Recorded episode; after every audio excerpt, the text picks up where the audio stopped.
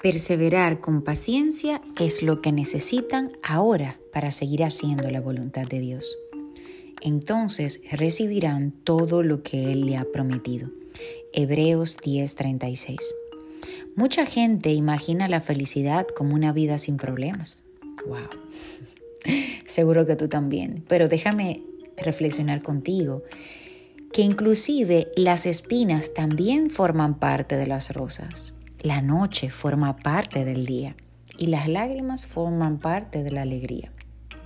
Por tanto, mantengan el entusiasmo en todo tiempo, mantengan la constancia y la fe en Dios en toda circunstancia, en la alegría, en la tristeza, en las celebraciones, en, en cualquier circunstancia. Jamás dudes del poder de Dios sobre tu vida.